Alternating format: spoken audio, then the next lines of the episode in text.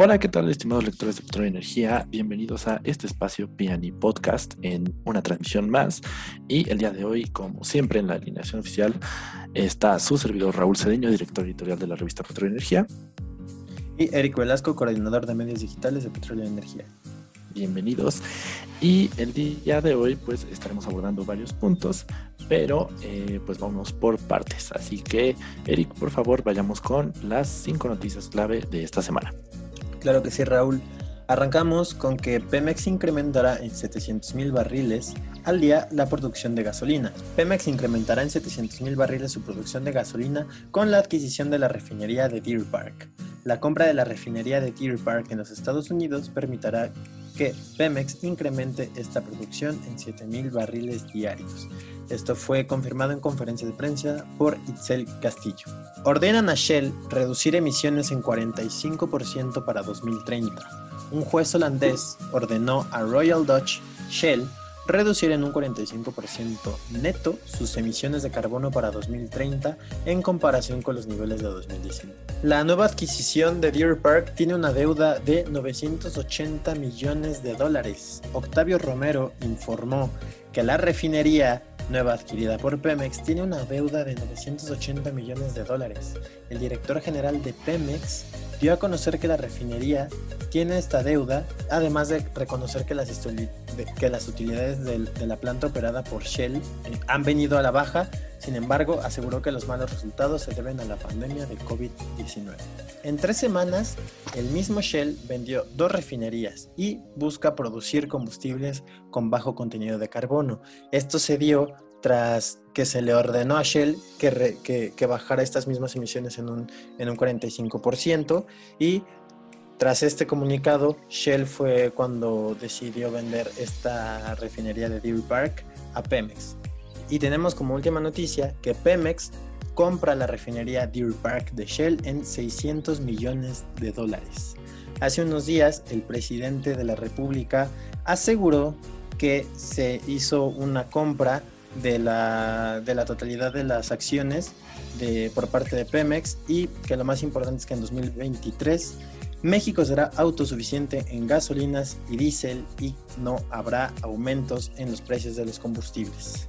Excelente, Eric, muchísimas gracias. Y pues sin duda el análisis, pasando a, la sección del análisis, eh, pues es esta noticia de la adquisición de la mitad que no tenía este Pemex en Deer Park. Eh, me parece que está en Texas, ¿no? Sí. Está en Texas la, la refinería. Y lo que llama la atención es, obviamente, el momento en el cual ocurre esta transacción. Estamos a nosotros ya en épocas electorales, recordándoles, por supuesto, que la siguiente semana, el domingo, ya se vota. Entonces, eh, pues, digamos, de esos momentos que coinciden con estas épocas electorales, que como dicen en política no hay coincidencias, pero también lo llamativo del asunto es que al menos desde la perspectiva de lo que he, logrado ver en materia de opinión pública y de expertos con los que hemos tocado base, es que hay dos vertientes. Digamos, el discurso siempre fue que no se iba a importar ya más combustibles, que todo se iba a hacer aquí en, en, casa, de México para México, y la soberanía y la seguridad energética. Corte A, adquieren esta planta que está fuera de México para justo hacer lo que no se puede hacer en México. Este, pero ahora lo hacen este, pues vía esta adquisición. ¿A qué me refiero con que no se puede hacer en México? Como, algunos de ustedes podrán saber, y si no saben, se lo contamos, es que el crudo que actualmente se extrae aquí en México, pues es un crudo pesado. Y nuestra capacidad actual en las refinerías, como también este, les compartimos el dato, es del 38%. Entonces, el sistema nacional de refinación está operando a un 30% porque no puede procesar ese tipo de petróleo. Por lo tanto, la adquisición llama la atención porque ahora se va a mandar hacia allá para que se haga el combustible, se procese mejor. Es una refinería que está operando este, pues, superior, obviamente, al porcentaje del Sistema Nacional de Refinación, pero se va a regresar el producto a México, lo cual viene a ser pues absolutamente lo mismo, solo que eso sí, pues ya adquirido en su totalidad, pues por parte de Pemex. Pero digamos que la cereza en el pastel es que pues justamente porque Shell pues justamente realiza esta transacción porque ya salió también que deben de cumplir con sus metas de descarbonización y si me parece el porcentaje es al 45%. Entonces, estamos hablando de que, pues, eh, valga la expresión, tomamos las sobras del pastel. No sé tú qué opinas. Sí, justamente cuando salió la noticia este, del tuit del presidente de, Andrés Manuel, cuando confirma esta, este 100% de adquisición de, de, las acciones de, esta refinería de Deer Park, que le pertenecía a Shell, pues al final comenzó como esta duda de, no, pues, ¿por qué no? Y demás. O sea, la gran mayoría, o sea, la gran mayoría de los seguidores de AMLO celebrando como este, este logro, entre comillas, para el país. Pero la mayoría de expertos se preguntaban por qué Shell había hecho tal pues tal transacción, ¿no? Y conforme fueron pasando los días, pues se empezaron a salir más este, comunicados y demás. Primero el comunicado donde se le obligaba a Shell a incrementar en un 45% sus obligaciones este, con el medio ambiente. Tras eso, Shell se pone manos a la obra y no vende solo una refinería, sino dos en, menos de tres semanas, me parece. Entonces es aquí cuando pues llega Deer Park a, a Pemex y luego no solo eso, también se, aclara que, esta refinería tiene una deuda de 980 millones de dólares, esto confirmado por Octavio Romero. Entonces aquí es cuando empiezan ya a salir las cosas, este, todas estas, esa serie de noticias y pues ya todos los expertos empezaron a, pues a saber el, realmente el porqué ¿no? de, esta compra entre comillas o regalo, porque ya no se sabe realmente qué pasó ahí. Pero pues el tema es que ya es nuestro, por así decirlo.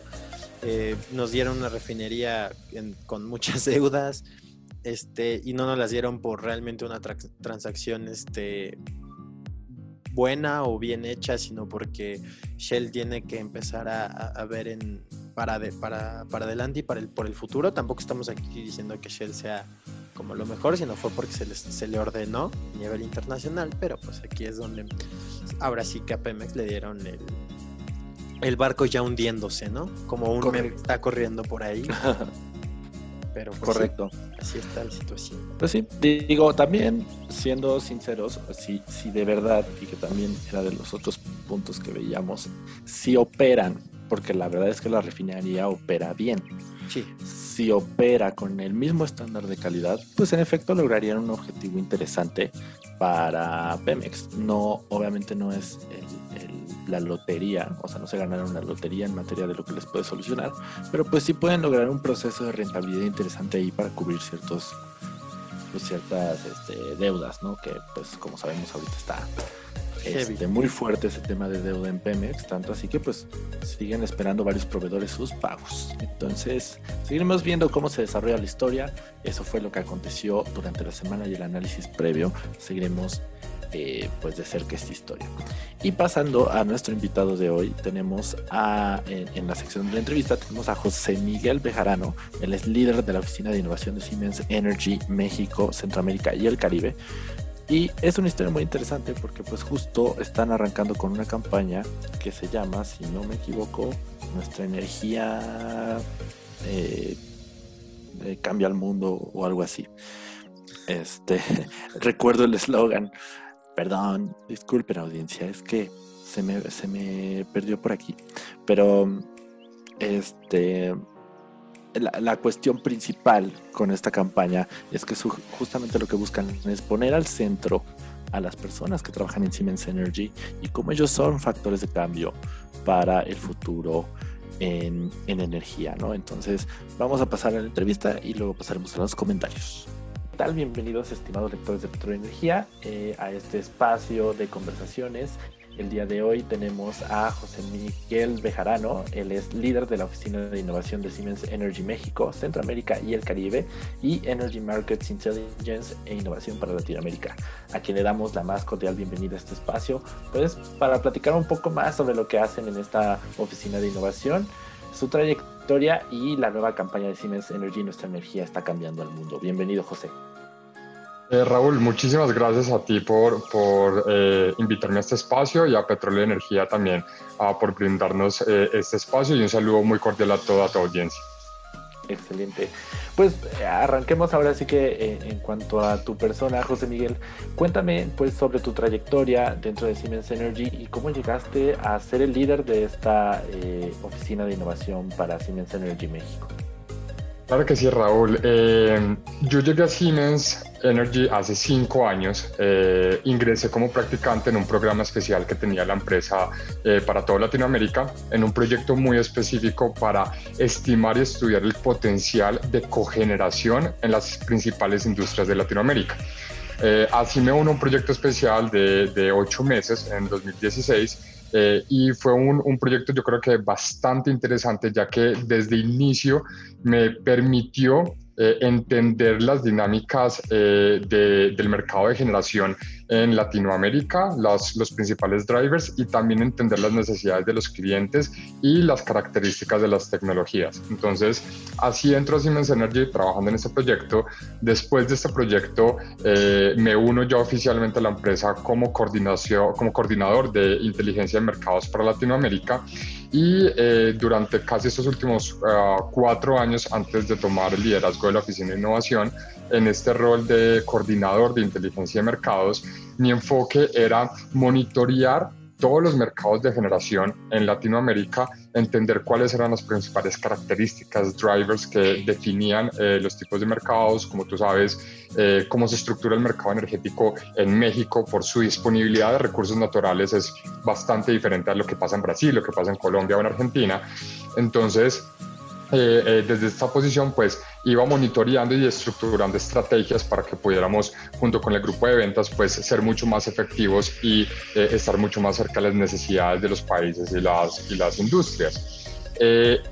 parte de este monitoreo, yo creo que aquí nació una experiencia muy interesante, era entender eh, las nuevas tecnologías que se estaban implementando en el sistema energético. Yo creo que yo me uní a la compañía en un momento muy interesante cuando estábamos todavía en una posición en donde estábamos viendo lo que estaba pasando con las energías renovables y al mismo tiempo entendíamos la importancia de la energía tradicional, de las formas de energía tradicional. Entonces estábamos todavía tratando como de armonizar esos dos mundos que estaba pasando de una forma muy rápida, diría yo. Entonces, eh, todo eso claramente tuvo un impacto muy grande en los mercados de generación de electricidad en toda la región con las nuevas tecnologías, con energías renovables, con los retos que las energías renovables también estaban trayendo para todos los países y para los diferentes sistemas que estábamos viendo.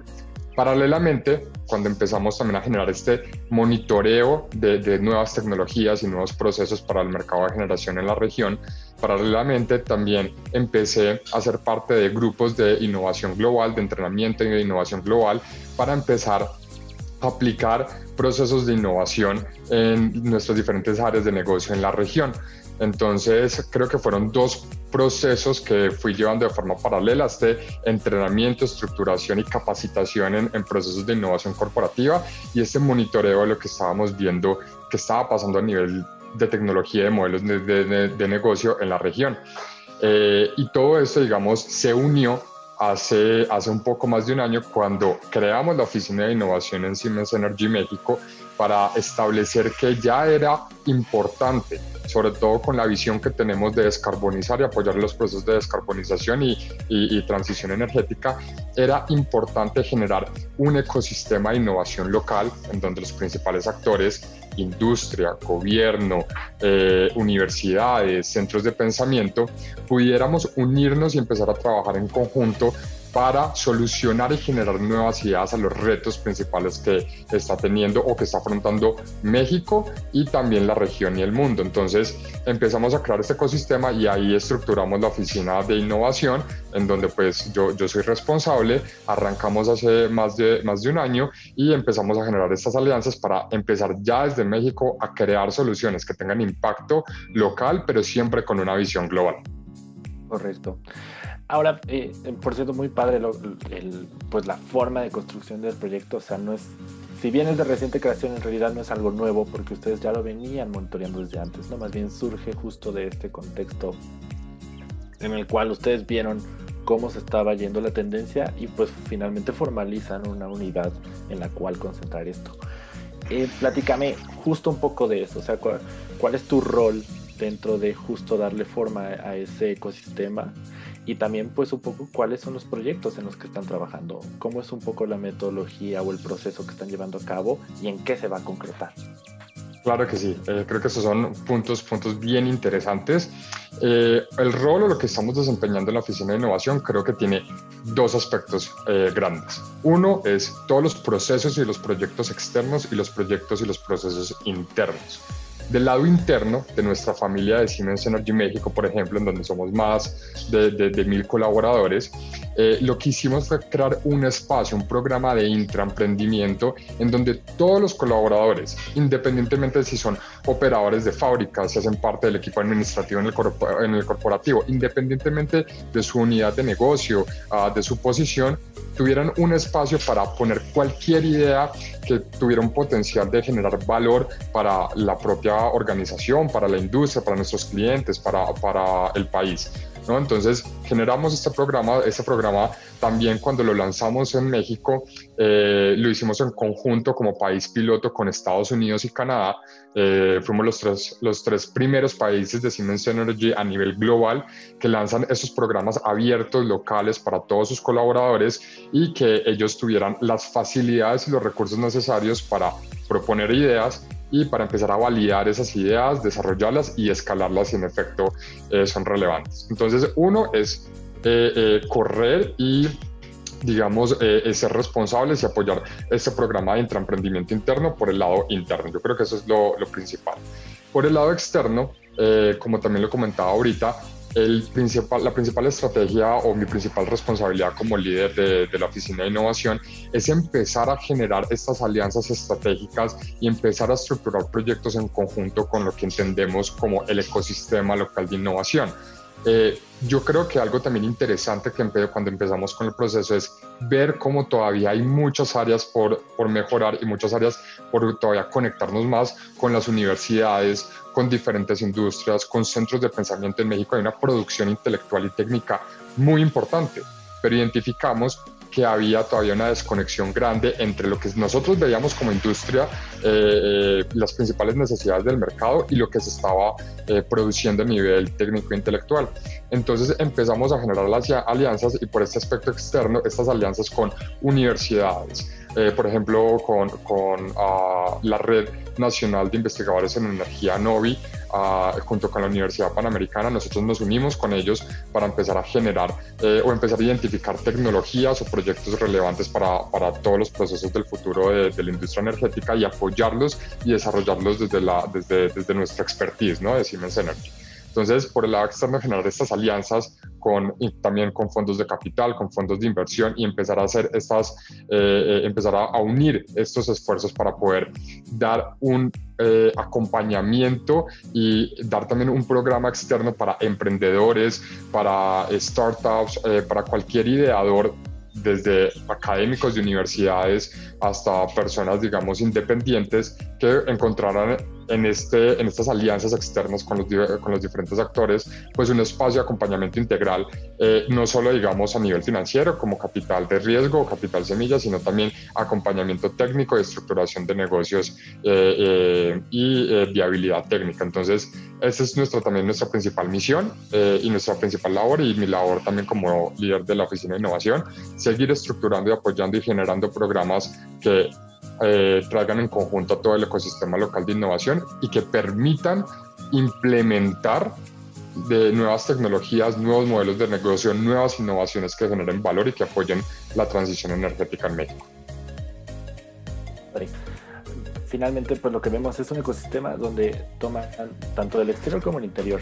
Ahora, justo uno de los puntos que me llama la atención mucho es justo esa cultura dentro de este, Siemens Energy eh, del intraemprendedurismo. ¿Cómo, ¿Cómo justamente surge esta esta cultura de colaboración interna, o sea, impulsar los proyectos que son, pues prácticamente pueden, me imagino, no, no, sé cómo es el programa, ahorita me lo, me lo podrás decir, pero finalmente cualquiera puede salir con un proyecto, ¿no? Eso, exactamente con eso que acabas de comentar, yo creo que es el corazón de, nuestro programa de intraemprendimiento. Es esa apertura absolutamente toda la organización, sin importar su posición, eh, de crear y desarrollar proyectos en conjunto. Eh, yo creo que aquí, obviamente, nosotros como cualquier empresa, digamos, eh, presente en muchos países, nosotros a nivel global tenemos más de 90 mil colaboradores que hacen parte de Siemens Energy.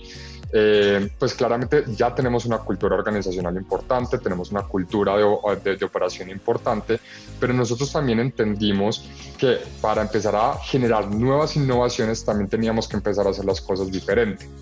Eh, entonces lo que hicimos con nuestro programa de intraemprendimiento fue salirnos un poco de las prácticas tradicionales corporativas que son usuales en, en compañías de esta envergadura y empezar a generar un programa que estuviera basado en un networking, en una conexión, en donde el centro de atención es el ideador, como lo dije anteriormente, sin importar su posición o su enfoque Solo lo que nos importa es la pasión que ellos traen para eh, desarrollar su proyecto y en efecto el, potencial que puede tener eh, su idea. Cuando ese ideador llega con nosotros, cuando ese innovador, ese intraemprendedor llega con nosotros, nosotros lo que hacemos es hacerlo parte de una red global de expertos, patrocinadores, mentores, de, otros potenciales eh, personas que les pueden ayudar como parte de su equipo. Y en esa red la, hay mucha mayor agilidad para validar, para prototipiar y para escalar sus proyectos. Entonces nos salimos un poco de estos procesos eh, tradicionales eh, y hay veces hasta jerárquicos de, de, las organizaciones y nos vamos a una red global de Siemens Energy, en donde todos nos vemos como emprendedores, como ah, eh, expertos, como colaboradores y empezamos a generar este apoyo entre nosotros para poder eh, eh, desarrollar los proyectos, que al fin y al cabo es el enfoque. Entonces yo creo que esta visión, esta forma de operar de una forma mucho más eh, eh, horizontal, diría yo, nos ha permitido ser más ágiles y darle en efecto esta oportunidad para que cualquier persona eh, en nuestra organización que tenga una idea, que sienta que pueda cambiar el mundo, lo pueda hacer. Inclusive nuestro eslogan de nuestro programa de emprendimiento en Internet es ustedes y cada uno de ustedes son el CEO de su idea. ¿no? Y ya esto genera un empoderamiento muy importante para cada uno de, nuestros colaboradores de iniciar y trabajar en sus proyectos. Qué interesante.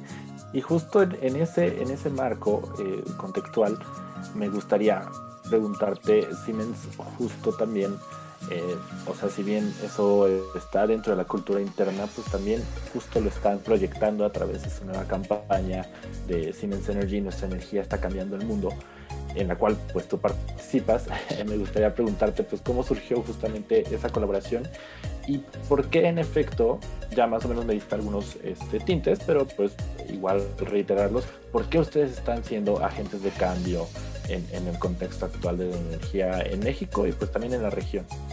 Claro que sí. Eh, parto tu pregunta en dos, ¿no? porque creo que son, son muy importantes, hay que indagar en cada una de ellas y profundizar.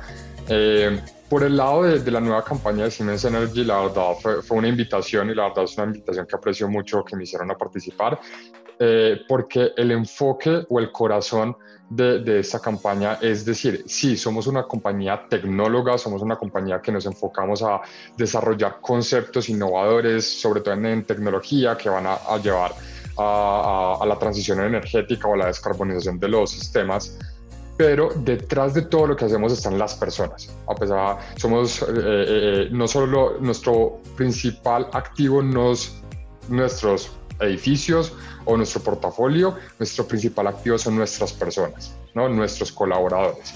Entonces eso yo creo que también es un, es un enfoque, en mi parecer, muy, muy novedoso para empresas que a veces son muy tecnólogas y que, y que ponen por encima, digamos, sus productos. Nosotros estamos diciendo, sí, somos una compañía de vanguardia tecnológica, pero detrás de todas las tecnologías y de todos los procesos que realizamos están nuestras personas que son el motor, al final del día, el motor real para producir todo lo que producimos, para generar innovaciones, para generar tecnología, para producir la tecnología que está generando la electricidad que hoy en día estamos consumiendo. Detrás de todos esos procesos hay personas y la pasión de esas personas, el bienestar de esas personas, las historias de esas personas, creo que es importantísimo. Las historias de cada uno de los colaboradores son el verdadero motor de la compañía. Entonces, pues con, esta visión me invitaron muy cordialmente a, a, ser parte de esa campaña, pues digamos con, con todo el gusto del mundo eh, eh, empecé a ser parte de la campaña, empecé a contar un poco, como tú me, me, lo has preguntado, cómo ha sido mi proceso y qué estamos haciendo en Siemens Energy desde la visión de las personas para, para cambiar el mundo. Eso entonces como respondiendo a este primer aspecto. El segundo aspecto es qué estamos haciendo al final del día. Y yo creo que eso también es, es muy importante porque si tú ves nuestro, nuestro, nuestra visión como empresa, nosotros lo que buscamos es energizar a las sociedades. ¿Y qué quiere decir energizar a las sociedades? Yo creo que, sobre todo por la situación que, vemos, que vivimos actualmente, es un aspecto, es una visión que contiene muchas, eh, muchos ángulos relevantes. Energizar a la sociedad quiere decir que tenemos que empezar a entregar energía que sea asequible, que sea limpia y eh, que sea segura, es decir, que sea confiable. ¿Cómo vamos a lograr eso? ¿Cómo podemos generar modelos de negocio o cómo podemos generar tecnologías que permitan a las sociedades, a las economías, a las industrias obtener energía verde, segura y asequible? Eso lo podemos hacer mediante la generación, como ya lo hemos hablado, de nuevas tecnologías, innovar en eh, eh, tecnologías, pero también innovar en modelos de negocio. Tecnologías como aprovechar la infraestructura energética actual que tenemos. Hoy en día, esto es algo muy importante, hoy en día nosotros, al menos en México, tenemos más uh, de 76 gigas de operación de generación eléctrica, que es la que nos da la energía que nos permite, y sobre todo después de la pandemia, trabajar mantener los hospitales con luz, mantener la, la, la sociedad de la industria operando. Esa mucha esa infraestructura se puede optimizar y se puede empezar a reestructurar o a modernizar para que empiecen a acoplarse a las nuevas tecnologías que, están llegando. Y aquí hay un punto importante.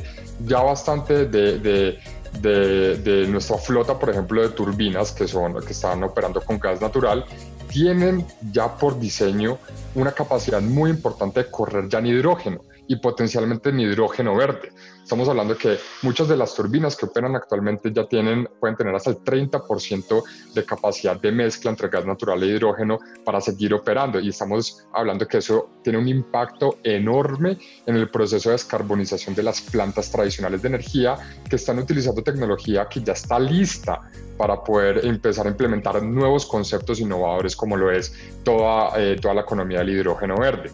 Entonces, eso es un ejemplo claro de lo que ya podemos hacer, de lo que ya estamos construyendo también. Son, todo, son procesos, por ejemplo, eh, eh, diferentes de almacenamiento. Como sabes, la entrada y la, la operación de las plantas renovables también eh, representan un reto para la misma red, ¿no? Y presentan nuevas formas y nuevos retos para operar esta, para, para, integrar estas tecnologías a la, a la infraestructura actual. Hemos visto, por ejemplo, eh, eh, muchos esfuerzos por el lado de baterías de litio para empezar a apoyar esa red, pero ahora ya estamos viendo necesidades con tecnologías de almacenamiento de largo plazo, no de horas, sino de días, de semanas, inclusive de meses. Por ejemplo, eh, tenemos una tecnología muy interesante con el uso de piedras volcánicas para almacenar energía en piedras volcánicas, almacenar este calor que puede durar semanas, inclusive meses, con una pérdida de eficiencia muy baja. Entonces, eh, estos son ejemplos, y son ejemplos eh, también muy tecnológicos, de respuestas que ya estamos dando inmediatas de, lo que necesitamos en estos momentos para apoyar la transición energética y para cambiar el mundo. Yo creo que mediante eh, este, este, tipo de esfuerzos podemos seguir apoyando la descarbonización de los sistemas y son esfuerzos que queremos repotenciar y empujar de una forma mucho más eh, eh, grande con las colaboraciones que estamos haciendo con el ecosistema local de innovación. Correcto. Ahora, eh, finalmente, para redondear nuestra conversación, y ya más o menos me diste el mapa, pero digamos, el eje principal en, en, el que me comentas, digamos, el eje rector que lleva a movilizar todo esto es la tecnología. Entonces mi pregunta final para ti sería, ¿por qué la tecnología es una de las piezas clave para justamente la, transición energética? ¿no? Esa sería la, la, pregunta de cierre. Y muchas gracias Raúl, porque creo que con esa pregunta cerramos con broche de oro, diría yo. Porque y, hasta creo que se me nota un poco la pasión de, cuando hablo, o la emoción más bien de lo, cuando hablo con esto. Eh, es muy interesante porque al menos eh, si tú ves la historia, si tú ves el crecimiento, de la, el crecimiento del PIB mundial, del Producto Interno Bruto Mundial, y ves al mismo tiempo el crecimiento de la demanda energética, notas que, por ejemplo, desde que empezó la revolución industrial, eh, hasta mediados de los años 50, 60, hay una correlación casi de uno a uno de crecimiento del Producto Interno Bruto y crecimiento de la energía, ¿no? Y tiene mucho sentido. Entre más grandes y, mejor, y más, eh, más se produce en la industria, la economía crece, pues más energía van a demandar. Pero a partir de los 70, 80 empieza a haber una divergencia. Eh, se mantiene esa correlación de los dos, pero ya una correlación mucho más, mucho más suave. ¿Por qué? ¿Qué quiere decir? Esa, que la economía siguiera creciendo, pero que ya no se demandara tanta energía. Ahí, ese punto de, de, divergencia entre las dos curvas a nivel histórica es la tecnología. La tecnología empezó a permitir que se pudiera producir lo mismo o más con los mismos insumos energéticos, con el mismo combustible que estábamos utilizando.